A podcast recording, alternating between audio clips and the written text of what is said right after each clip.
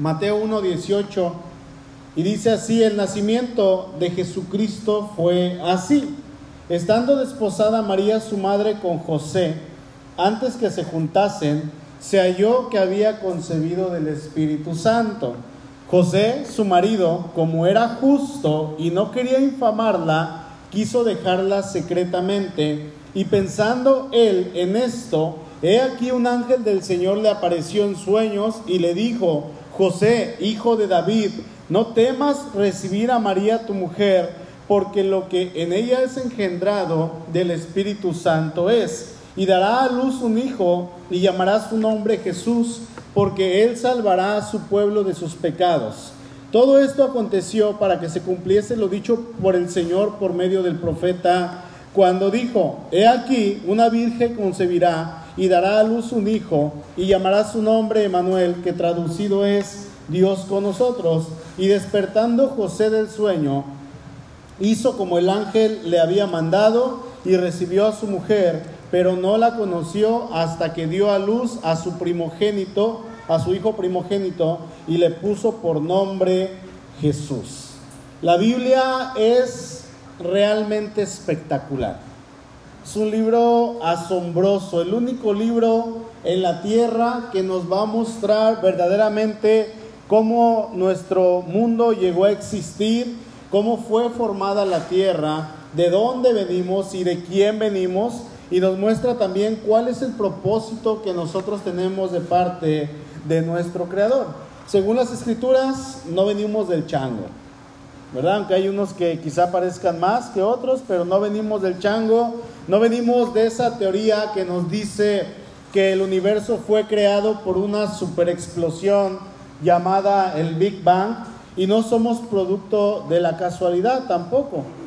Venimos y somos creados con un fin, por un Dios, por este Dios y con un propósito. Y ese propósito es vivir para conocer, para obedecer y para agradar al Señor. ¿sí? Ahora, la escritura nos enseña que Dios es Dios eterno desde el principio, que nuestro Señor es Dios desde un comienzo y hasta la eternidad. Él no tiene final. Pasajes como por ejemplo el Salmo 92 dice, antes de que naciesen los montes y formases la tierra y el mundo desde el siglo y hasta el siglo, tú eres Dios. También tenemos el Salmo 45, 6 que dice, tu trono, oh Dios, es eterno y para siempre. Y podríamos ir analizando muchísimos otros pasajes que nos van a enseñar acerca de la eternidad de nuestro Dios. Es imposible, hermanos, siquiera el analizar o siquiera el querer pensar y mirar cuál es la edad de nuestro Dios. No se puede, no hay una manera de calcularlo. Su edad es eterna, Él no tiene un principio, tampoco tiene un final. No podemos darle a Dios una edad porque simplemente es imposible. No se puede, es completamente imposible. Yo no sé si alguna vez sus hijos o algún niño, si han dado clase en la escuela dominical, les, les han hecho la pregunta y les han dicho, ¿y a Dios quién lo creó? Es una pregunta que los niños suelen hacer muchas veces. ¿Y Dios cuántos años tiene? También hacen esa pregunta o quizá nosotros mismos nos hemos hecho esta pregunta para la cual no hay respuesta. No hay respuesta porque nuestro Dios es eterno. Nuestro Dios es por siempre. Es por eso que nosotros debemos creer por fe en aquel que hemos creído. Todo lo que nosotros creamos en Él siempre debe ser por fe. Pero hermanos, este Dios que es eterno, también ideó un plan en el cual Él se tenía que hacer hombre para que de esta manera Él rescatara a los seres humanos que en esta vida se encontraban viviendo en pecado. Y en ese plan, ahí sí podríamos decir, Él sí nació y ahí sí le podríamos dar una fecha aproximada. La Biblia nos cuenta cómo el Dios eterno se hizo carne, era lo que estábamos viendo el domingo en las genealogías de nuestro Señor. Y ojo hermanos, el hecho de que Jesús se haya hecho carne no quiere decir que ahí fue su principio. No.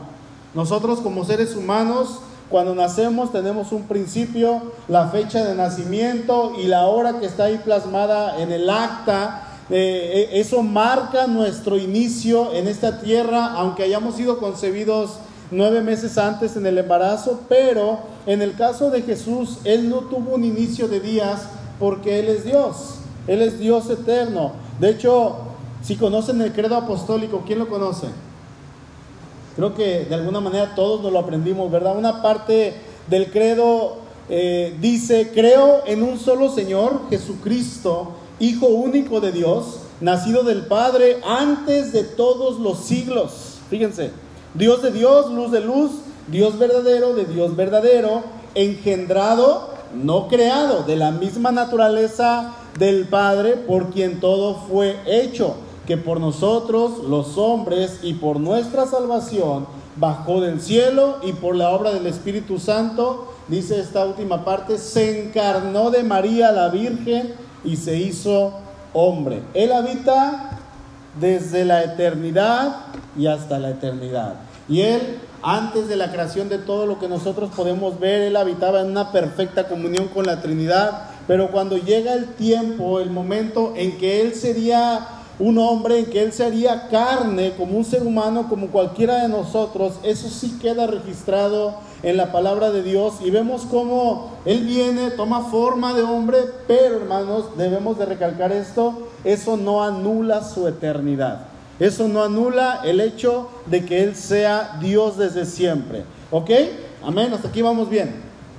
Ahora, con esto vamos a entrar entonces a nuestro tema y vamos a ver algunas cosas, algunos acontecimientos que sucedieron en cuanto al nacimiento de nuestro Señor y todo lo que pasó en derredor a esto.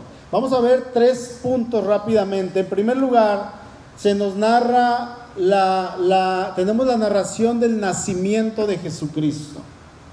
¿Sí? Dice el versículo 18, el nacimiento de Jesucristo fue así. Estando desposada María su madre con José, antes que se juntasen, se halló que había concebido del Espíritu Santo. Mateo realmente no nos dice mucho acerca del nacimiento del Señor. El que nos lo cuenta es Lucas en su Evangelio. En lugar de contarnos detalles acerca del nacimiento, Mateo lo que hace es decirnos de dónde viene Jesús y lo que hace es contarnos la historia a través de los ojos de José, su padre adoptivo. La traducción en lenguaje actual dice ahí en el verso 18, lo traduce así, una joven llamada María estaba comprometida estaba comprometida para casarse con José. Dice el texto que ella estaba desposada, ¿verdad? Estaba desposada con José. Y en la cultura judía había esencialmente tres pasos para un matrimonio en los días de Jesús. En primer lugar, si, si me ayuda Rafa, por favor, estaba el compromiso. En el compromiso se podía hacer cuando la novia y el novio eran muy jóvenes y muchas veces era arreglado por los padres. Aún siendo niños, edades pequeñas, los padres arreglaban el matrimonio y ya quedaba establecido que fulanito de tal, aún siendo niño, se iba a casar con la hija de fulanito de tal y no había nada que moverle, no había nada que se pudiera hacer. ¿Sí? Nada. Luego estaba el desposorio. El desposorio hacía que el compromiso fuera oficial y obligatorio. Durante el tiempo del desposorio, la pareja era conocida como esposo y esposa y el desposorio solía romperse solamente con el divorcio. El, desposorio típicamente duraba un año solamente. Aunque no estuvieran casados, estaban considerados como casados. Dice de hecho, eh, ahí en el versículo que, que, María o que José estaba, bueno, María, perdón, estaba comprometida para casarse con José. Y luego más adelante dice, pensándole en esto, estaba pensando cómo dejar a su esposa. O estaba o no estaba. Ellos estaban, podríamos decir, en el desposorio, ¿verdad? Y en tercer lugar estaba el matrimonio. Esto era, el matrimonio se efectuaba después de la boda y después de un año del desposorio. José y María, ellos estaban en el desposorio, o sea que aunque no estaban juntos como casados, ellos ya estaban casados, podríamos decir que José ya tenía ahora sí que el agua hasta el cuello, ya no había donde se hiciera, estaba comprometido 100%. ¿Sí? Él se iba a casar con María. Dice el texto ahí en el versículo 18, se halló que había concebido del Espíritu Santo. Había concebido del Espíritu Santo. Y Mateo, hermanos, presenta la concepción virginal y el nacimiento subsecuente de Jesús de una manera tan sencilla, sin el mayor detalle que, por ejemplo, podemos encontrar ahí en el Evangelio de Lucas. Si no lo han leído, yo les invito a que en casa lean Lucas los primeros tres capítulos donde se encuentra todo esto. Pero el nacimiento en aquellos tiempos, obviamente así como hoy en nuestros días, el nacimiento virginal de parte de nuestro Señor era difícil de creer. Las personas en aquel momento no lo iban a creer. Así como hoy en día muchas personas se niegan a creerlo también, lo dudan y inventan cosas. Nosotros debemos de considerar la gran prueba que esto fue para una mujer joven, piadosa, una mujer benevolente, así como lo fue María, y para un hombre José, su prometido, aquel, aquel, aquel varón que iba a tomarla por mujer. Esta situación para José, hermanos, podríamos decir que fue la situación más penosa y humillante que se pudieran imaginar. No había nada más que la plena conciencia de la integridad de José y la más fuerte confianza en Dios que pudieran haber apoyado a María en estas circunstancias tan difíciles. José necesitaba de un temor sumamente reverente, sabiendo que él era íntegro, obedeciendo a Dios para poder tomar a María. ¿Por qué? Porque la reputación de José su honor y aún su vida estaban en juego, al igual que la vida de María. Ahora, la verdad de la concepción sobrenatural de Jesús fue descreditada o descreída, muchas personas la dudaban y desde luego esto como un ataque, yo creo que un ataque de Satanás, se convirtió en mentira sobre la paternidad de, de Jesús, sobre quién era su padre. Y en los evangelios, por ejemplo, ahí en Juan, capítulo 8, verso 19, podemos ver que hay referencias a estas sospechas. Dice el versículo 19 de Juan 8, le dijeron, ¿dónde está tu padre? Ellos están hablando con Jesús, son los fariseos, son los líderes religiosos y le estaban preguntando principalmente por su padre terrenal. Estaban diciendo, a ver, dinos dónde está José, pero no estaban hablando, más bien no estaban hablando de José, hermanos. Estaban hablando y preguntándole de su verdadero padre, diciendo que él era un hijo, dando a entender que era un hijo de fornicación. José es tu padre adoptivo, muéstranos quién es tu verdadero padre. Muéstranos, porque tú naciste de esta manera, de una manera ilegítima. En pocas palabras, ellos le estaban diciendo a Jesús que era un bastardo que no tenía un padre, ¿sí? Ellos estaban dudando, quizá ellos habían dicho, es que María antes de casarse, es lo que estaban diciendo, antes de casarse, María engañó a José y quedó embarazada y José la aceptó así. Y dentro de estas mentiras que se regaban por aquellos tiempos estaba aquella más grande mentira de todas, que decía que María había quedado embarazada de un soldado romano. Tu padre es un soldado romano. O sea, aún le estaban adjudicando a Jesús que tenía un padre griego y una madre judía. O sea, era un mestizo. Era una persona impura cuando en el Evangelio de Mateo, hermanos, nos aclara perfectamente la historia. Lo que veíamos el domingo en cuanto a la genealogía tan perfecta de nuestro Señor. Dice Carlos Spurgeon, no había otra manera en que pudo haber nacido porque si hubiera sido de un padre pecador, ¿cómo podría tener una naturaleza sin pecado? Él es nacido de una mujer para que fuese humano, pero no por hombre para que no sea pecaminoso, decía este hombre. La Biblia nos dice, hermanos, que María era una mujer íntegra, una mujer justa delante de Dios. Y ahí en Lucas, si me acompañan por favor a Lucas capítulo 1, versículo 28. No me pierdan Mateo, estamos estudiando Mateo. Se nos narra de una manera un poco más o, o, mucho más detallada como lo hace Mateo el nacimiento de nuestro Señor. Dice Lucas 1.28, y entrando el ángel en donde ella estaba, dijo, salve, muy favorecida, el Señor es contigo, bendita tú entre las mujeres. Dice el verso 30, entonces el ángel le dijo, María, no temas porque has hallado gracia delante de Dios. Fíjense los, los calificativos que este ángel le da a, María. Le dice, eres muy favorecida. ¿Qué más? El Señor es contigo. Bendita tú entre las mujeres. Y al final le dice, has hallado gracia delante de Dios. Wow, hermanos. Qué tremendo, qué tremendo es esto. ¿Ustedes creen, yo les pregunto, ¿ustedes creen que María pudo haber servido para los propósitos de Dios siendo una mujer impía? Por supuesto que no. Por supuesto que no. Sabemos que nuestro Dios de lo necio y débil escogió para avergonzar a lo fuerte. Sabemos que el Señor de lo vil y menospreciado escogió para deshacer lo que no es, dice ahí en Primera de Corintios. De otra manera, nosotros no estaríamos aquí.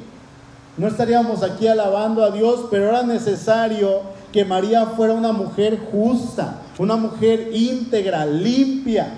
¿Pecadora? Sí, obviamente, porque no hay justo ni a uno, dice la palabra. Una mujer que con toda seguridad, yo estoy 100% convencido de que ella necesitó confesar a Cristo Jesús como el Señor y el Salvador de su vida para poder entrar al cielo. ¿Sí? Ella necesitó confesar a Cristo como su Señor porque de otra manera no iba a poder entrar al reino de la eternidad. Pero de que María era una mujer ejemplar y piadosa, hermanos, lo era. Un corazón limpio, un corazón íntegro delante de Dios, de eso no tenemos duda. De hecho, María se encuentra en una lista de entre las mujeres más notables de la Biblia. Mujeres tales como Eva, fíjense, Eva se encuentra aquí como una mujer curiosa, Agar, Miriam, la hermana de Aarón y de Moisés, Débora, Ruth, una mujer constante, Ana, una mujer ideal, Abigail, la tsunamita, Esther, la mujer cananea, María Magdalena, la cual no fue prostituta, porque muchos dicen que fue prostituta, no fue prostituta, ¿sí? Elizabeth, que aparece en Lucas, María de Betania, Marta, Dorcas, Lidia, y entre otras mujeres, María se encuentra en esta lista, y quizá de todas estas mujeres, podríamos decir que María fue la que le ha tocado la mayor bendición por la manera en que Dios la usó para su gloria. Fue ella. ¿Sí? Ahora, eso es por un lado. Por el otro lado, ¿qué fue lo que pasó, hermanos, con esta situación en la cual había una mujer embarazada y no se sabía quién era el padre? Aquí entra el segundo punto. Tenemos, en segundo lugar, la reacción de José, el marido de María. Yo, yo pregunto, ¿qué haríamos si de repente llega nuestra esposa, eh, eh, bueno, los que tenemos esposa, los varones, ¿verdad? Llega nuestra esposa y nos dice, es que estoy esperando un hijo, pero no es tuyo. Ay, ¿qué haríamos? Es una terrible noticia. Obviamente esto sería un choque para muchos de nosotros. En algunos casos, divorcio. En otros, pelea. En otros, golpes. En otros, suicidio en algunas personas. Y en algunas personas, una depresión que los iba a llevar en caída hacia abajo constantemente, ¿verdad? Y en el caso de José podríamos decir que no fue la excepción. José pasó por un momento en el cual viene esta noticia a su vida y él tiene un choque y él quería tomar una decisión en la cual yo creo que muchos de nosotros estaríamos de acuerdo y otros no. Y me refiero a decir acuerdo porque dirían, José, déjala. Y otros dirían, pues José, adelante. Y otros dirían, José, déjala, pero acúsala, quémala para que ella muera también por lo que ha hecho. Dice el versículo 19 de ahí de Mateo capítulo 1. José, su marido, como era, ¿qué era? Dice, justo Dice, y no quería infamarla, quiso dejarla secretamente. José, su marido, como era justo y no quería infamarla, dice el versículo, quiso dejarla secretamente.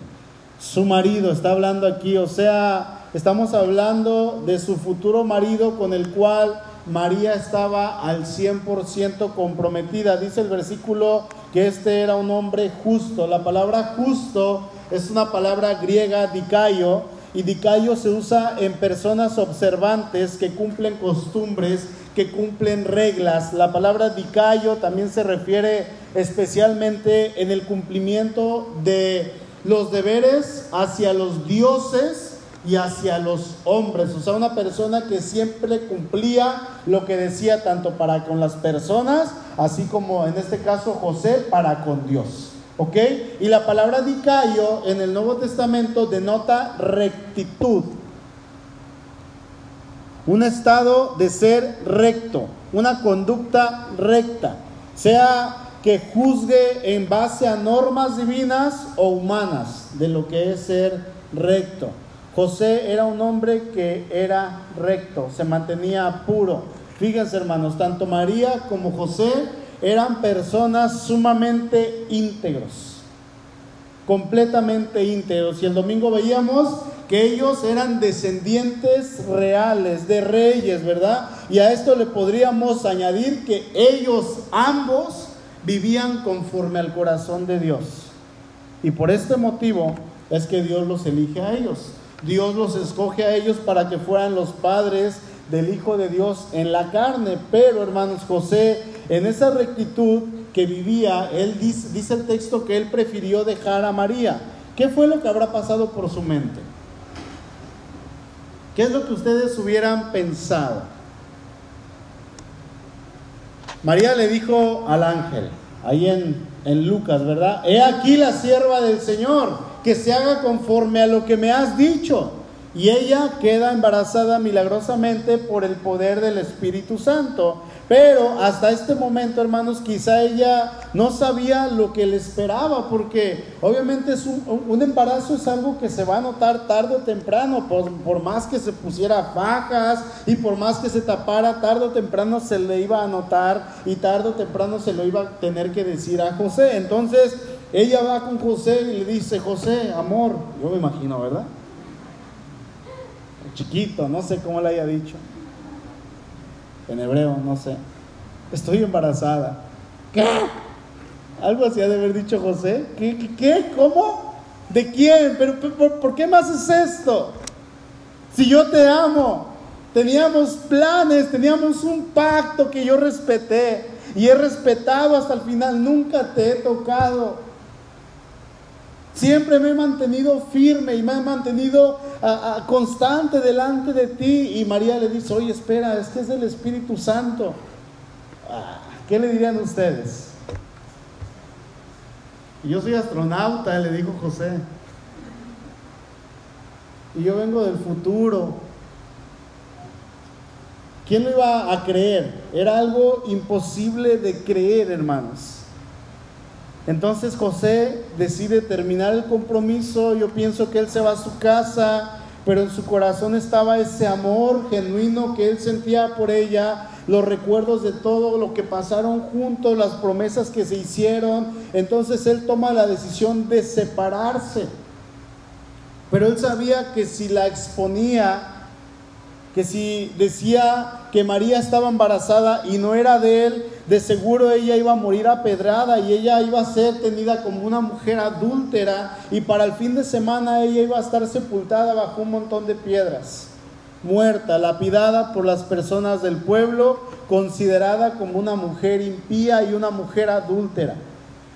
Dice Deuteronomio 22, versículo 20, mas si resultara ser verdad que no se halló virginidad en la joven, fíjense, esto no es en base a un embarazo que no es de, otra persona, es en cuanto al engaño, ¿verdad? Matrimonial. Dice, entonces la sacarán a la puerta de la casa de su padre y la apedrearán los hombres de su ciudad y morirá por cuanto hizo vileza en Israel fornicando en casa de su padre, así quitarás el mal de en medio de ti. Verso 22, si fuera sorprendido alguno acostado con mujer casada, con marido, ambos morirán, el hombre que se acostó con la mujer y la mujer también, así quitarás el mal de Israel. María iba a ser culpada de adulterio.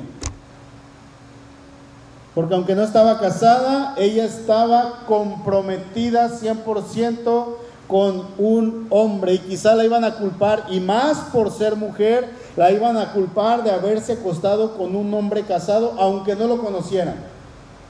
No iba a faltar la persona que diría, es que yo la vi que se acostó con un hombre casado. Y de esta manera la iban a culpar de cometer adulterio en ambas partes. Con la persona que se acostó, que se acostó es casada y ella estaba comprometida, por lo tanto estaba casada, entonces es adúltera en los dos lados. Y luego añadamos, todavía podemos añadir que ella estaba embarazada. ¿Se imaginan? José la amaba, claro que sí, por eso dice el verso 19, y no quería infamarla y quiso dejarla secretamente. Vemos un corazón que amaba y veía por el bien de María a pesar de que quizá en el pensamiento de ella, hermano, ella no actuó de la misma manera. ¿Me hiciste esto? Sí. Y de alguna manera estás acabando y terminando con mi vida. Pero ¿sabes qué? Estaba diciendo José, yo no te voy a hacer lo mismo. Yo voy a dejar que vivas y por eso te voy a dejar en secreto. A pesar de que no estaban casados formalmente, José se consideraba el marido, el marido de ella por el desposorio. ¿Se acuerdan del desposorio?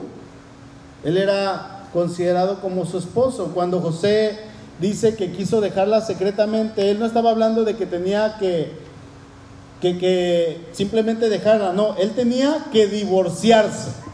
Él tenía que romper el compromiso. En la cultura judía en aquel tiempo, el desposorio era un compromiso muy, muy serio y uno necesitaba un divorcio para romper el acuerdo de que estuvieron casados. Dice un comentarista, su desposorio era algo que se notaba públicamente, o sea, la gente ya los consideraba marido y mujer y él no podía dejarla secretamente. Tenía que haber testigos, así que el significado debió ser José quería hacerlo lo más silencioso posible que se pudiera. O sea, ¿iba a haber testigos? Sí. Pero José iba a hablar con ellos para que no se regara, para proteger a María, para cuidarla en ese momento. Carlos Spurgeon dijo, cuando tenemos que hacer algo que es duro, escojamos la manera más tierna. Quizá no tengamos que hacerlo en absoluto. Eso es lo que estaba pensando hacer José. Eso es demostrar amor al prójimo, eso es demostrar el amor de Dios, eso es vivir en Cristo, hermanos, eso es demostrar que Cristo vive en nosotros. Y yo les pregunto, ¿estamos dispuestos a perdonar incondicionalmente? José lo estaba haciendo. ¿Estamos dispuestos a hacer, como dice Pablo a los Corintios, dice, dice el apóstol, ¿Por qué más bien no soportan el agravio? ¿Por qué? ¿Por qué van y tienen que andar discutiendo allá en los juzgados? ¿Por qué mejor ustedes no soportan la ofensa? Y guardan silencio y se la entregan al Señor. ¿Por qué no lo hacen? José iba a hacer lo mejor que pudiera en cuanto a sus manos para que María estuviera bien. Entonces él se queda pensando en esto y yo imagino que llega a su casa, pasa toda la noche sin poder conciliar el sueño, está pensando cómo hacerle su vida destrozada, llorando este hombre delante de Dios. Y en la madrugada se queda medio dormido y dice el versículo 20, de ahí de Mateo capítulo 1. Y pensando él en esto, he aquí un ángel del Señor se le apareció en sueños y le dijo, José, hijo de David, no temas recibir a María tu mujer, porque lo que en ella es engendrado del Espíritu Santo es, y dará a luz un hijo y llamará su nombre Jesús, porque él salvará a su pueblo de sus pecados. Todo esto aconteció para que se cumpliese lo dicho por el Señor por medio del profeta cuando dijo, He aquí, una virgen concebirá y dará a luz un hijo y llamará su nombre Emanuel, que traducido es Dios con nosotros. Se le aparece un ángel en sueños, pero este ángel no era el ángel del Señor como lo conocemos en el Antiguo Testamento, sino simplemente dice que el ángel del Señor, un ángel del Señor, quizá fue Gabriel, que es el que siempre daba los anuncios ahí en la escritura, le anunció a María, le anunció a Elizabeth, ahí a Zacarías en Lucas capítulo 1, pero fueron estas visitas angelicales reales, hermanos, o no, porque dice que se le apareció en sueños. Sea como sea, lo seguro aquí es que Dios fue a tranquilizar el corazón de José. Este sueño vino cuando José estaba pensando en esto. Él estaba preocupado por eh, este misterioso eh, embarazo de María y, el futuro y lo que debía hacer, porque él conocía a María, él sabía que era una mujer íntegra, que era una mujer pura, que era una mujer que no podía traicionarlo. Era una mujer que quizás se conocían desde pequeños, ambos sabían que eran de la tribu de Judá, ambos sabían que tenían la misma ascendencia, que venían del mismo padre, que venían de David y habían hecho tantas promesas. Y él se queda pensando en esto, así que dice, pues voy a, a dejarla, o sea, tomó la decisión de dejarla secretamente, pero él no se sentía cómodo con esta decisión. Él no estaba tranquilo. Y fíjense, dice en el verso 20 que el ángel le dice, José, hijo de David. El título de hijo de David es algo que debió haberle alertado a José. ¿Por qué me llama así? ¿Por qué me está diciendo así? había algo muy importante en este mensaje. Hijo de David es una referencia al linaje legal de José al trono de David. ¿Sí? Y le dice el ángel, lo que en ella es engendrado es del Espíritu Santo. Tranquilo. Quizá lo, lo, más posible, hermanos, es que María no le haya dicho nada a José, porque él no sabía. Es muy posible que María simplemente, él se enteró de que estaba embarazada, quizá ya tenía algunos meses, y ella no le dijo que se le apareció el ángel, que lo vio en visión y que le dijo, vas a quedar embarazada. Y ella le dijo, he aquí la sierva del Señor, aquí estoy, hágase conmigo conforme a lo que has dicho. Ella no le dijo eso porque él no sabía. O si se lo dijo, él no lo creyó. No lo creyó hasta que viene este ángel y le dice, hermanos, ¿verdad?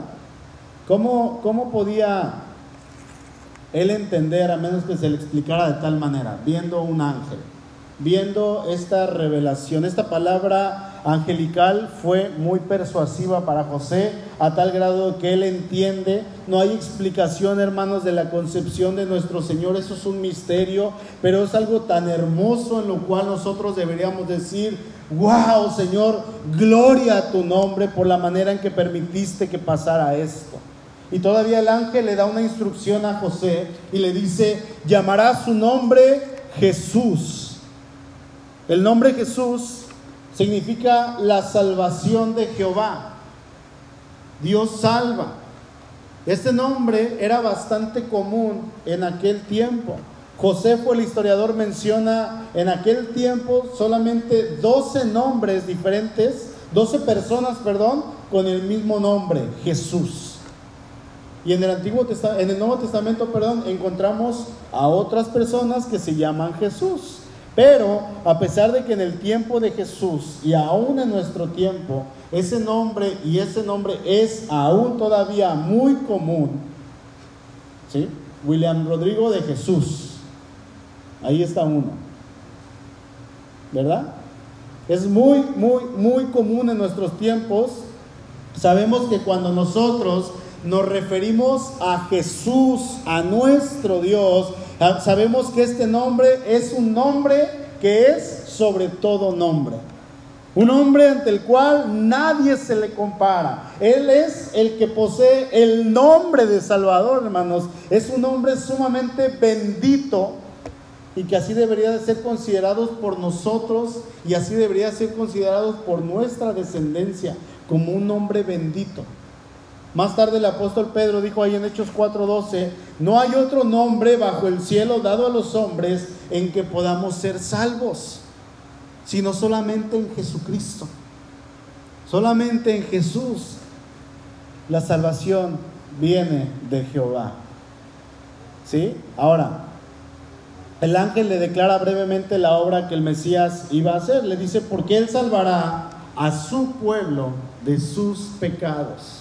Vendría como Salvador y vendría a salvar a su pueblo de sus pecados. Y esta descripción de la obra de Jesús nos recuerda, hermano, que viene a nosotros mientras estábamos en pecado y el propósito es salvarnos de esos pecados que nos estaban llevando todos los días hacia una decadencia en todas las ramas, en todos los ámbitos posibles. Nos salva primeramente del castigo del pecado, nos salva del poder del pecado y finalmente de la presencia del pecado. Y aquí hay algo sumamente importante que debemos mencionar. El ángel le dice que Jesús va a salvar a su pueblo.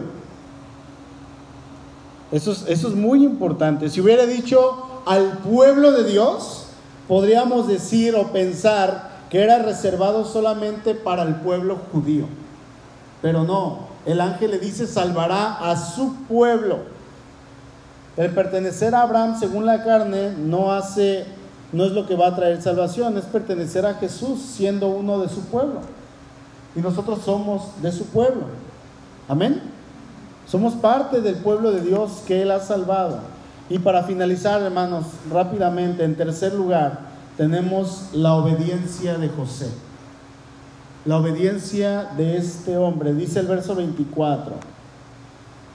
Y despertando José del sueño, hizo como el ángel del Señor le había mandado y recibió a su mujer, pero no la conoció hasta que dio a luz a su primogénito y le puso por nombre Jesús.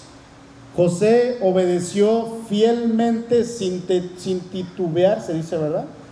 El mandato de este ángel y él sabía que estaba obedeciendo a la voz de Dios cuando él obedecía al ángel. La obediencia de José es notable. Él no duda ni vacila. Al instante él entiende la verdad y la aplica, hermanos, y él entiende la importancia de este mensajero angelical que viene a él en sueño y le da una instrucción y él obedece. ¿Sí? ¿Con qué frecuencia? Nosotros atendemos y obedecemos la voz de Dios? ¿Con qué frecuencia? ¿Nos cuesta trabajo obedecer a Dios en lo que nos manda? ¿O no? Dios, hermano, le ha estado hablando y mandando algo para que lo haga y aún a la fecha no lo ha obedecido. ¿Qué le impide obedecer a Dios? ¿Qué le impide? José obedeció al instante. Y no era cualquier tipo de obediencia, no era cualquier cosa. Fíjense, humanamente podríamos decir, era echarse el paquete de un hijo y sería perseguido desde pequeño este hijo. Un hijo que haría que José y María se estuvieran cambiando de ciudad en ciudad. ¿Sí? Un hijo que él tendría que cuidar con más esmero y con más amor, quizá que a uno propio, porque ahora él sabía que iba a cuidar al fundador del universo. Él sabía que tendría que cuidar a aquel que le había dado la vida. Y quizá en ese momento él cae rendido ante el Señor y le dice, Señor, aquí está mi vida, te serviré. Heme aquí, aquí estoy, ya no puedo hacer nada. En el sentido, no de obligación, sino que él entendió y él obedece y él cumple su propósito. Y cuando Jesús crece, hermanos, y comienza su ministerio, es muy probable que José ya estuviera muerto, que él haya muerto en el transcurso de la juventud de Jesús, porque no se menciona en los evangelios más adelante. ¿Sí? Y cuando él está en la cruz, él le encarga a su mamá, a Juan, el discípulo, ¿verdad? Le dice, cuídala de, la, de, aquí en adelante, yo te la encargo que la cuides. Pero ¿saben qué, hermanos? El legado de José sigue hasta nuestra fecha sigue, ahí quedó escrito y la enseñanza de este hombre que no se menciona mucho, pero nos enseña mucho, es muy hermosa y muy rica y muy valiosa para nosotros. Dice el versículo que él no la conoció hasta que dio a luz a su primogénito. La palabra no la conoció implica que ellos tuvieron relaciones sexuales matrimoniales normales hasta después del nacimiento de Jesús. Esto enfatiza que Jesús fue concebido milagrosamente y también niega la doctrina de la Iglesia Católica Romana hablando de la virginidad perpetua de María. Si se acuerdan que lo estudiamos hace unas semanas. Entonces, hermanos, concluimos diciendo que cuando Jesús nació, José le pone por nombre Jesús. Él y María obedecieron de una manera asombrosa, hicieron algo que Dios les mandó hacer que hicieran. Y aunque el nombre de Jesús era común, tenía un significado grandioso y hasta hoy, hermanos, este nombre es el nombre que es sobre todo nombre. Y no hay otro nombre más grande. El ángel le dijo, le vas a poner Emanuel, que traducido es Dios con nosotros. Y es a través de Jesús, hermanos, que Dios está con nosotros, que Dios está con su pueblo. Podemos experimentar todos los días en nuestra vida Emanuel. Podemos experimentar todos los días, hermanos, que Dios está con nosotros y Él habita y Él se mueve con su pueblo porque vino a salvar a su pueblo de sus pecados. Y saben algo, Él nos ha salvado de nuestros pecados y ahora podemos vivir como hijos de Él, que le glorifican a Él y que viven para Él, sabiendo que en Jesús, este maravilloso nombre que encontramos, que, en Él encontramos salvación, hermanos. Y encontramos eso que tanto estábamos buscando y que tanto estábamos anhelando. José y María cumplieron su propósito como Dios se los ordenó que lo cumplieran. Tuvieron una obediencia incondicional pese a todas las dificultades. Ellos vieron siempre la provisión y la protección de Dios porque ellos decidieron obedecer incondicionalmente al Señor como tenían que hacerlo. Si el Señor nos está mandando a hacer algo, yo les invito a que no dejemos pasar más tiempo si el Señor nos está invitando a hacer algo desde hace ya algún tiempo, pongamos cartas en el asunto y comencemos a obedecer la voz de Dios. ¿Sí? De esta manera vamos a ver la bendición completa de Dios a nuestra vida por nuestra obediencia hacia Él. Amén.